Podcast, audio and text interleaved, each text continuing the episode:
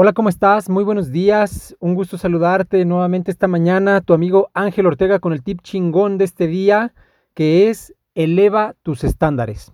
¿A qué se refiere este tema de elevar tus estándares? Es muy simple. Nuestro gran maestro y mentor Tony Robbins lo menciona de una manera muy clara y creo que lo podemos resumir en una frase. En tu vida tú no obtienes lo que quieres, sino que obtienes lo que toleras.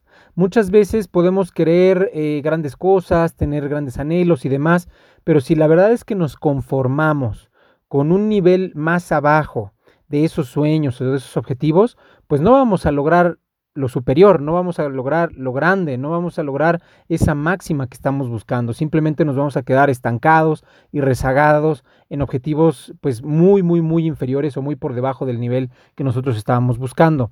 Ahora, cuando tú eh, empieces a hablar de estándares, es muy importante también que identifiques y que tengas claro que hay un desfase entre tu estándar y el resultado.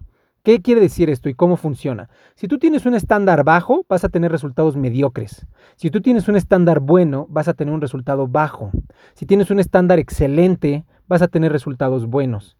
Y por último, si quieres resultados excelentes, tienes que tener un estándar legendario, extraordinario, fuera de lo normal, fuera de lo común. Entonces, fíjate muy bien cuáles han sido tus resultados hasta este momento.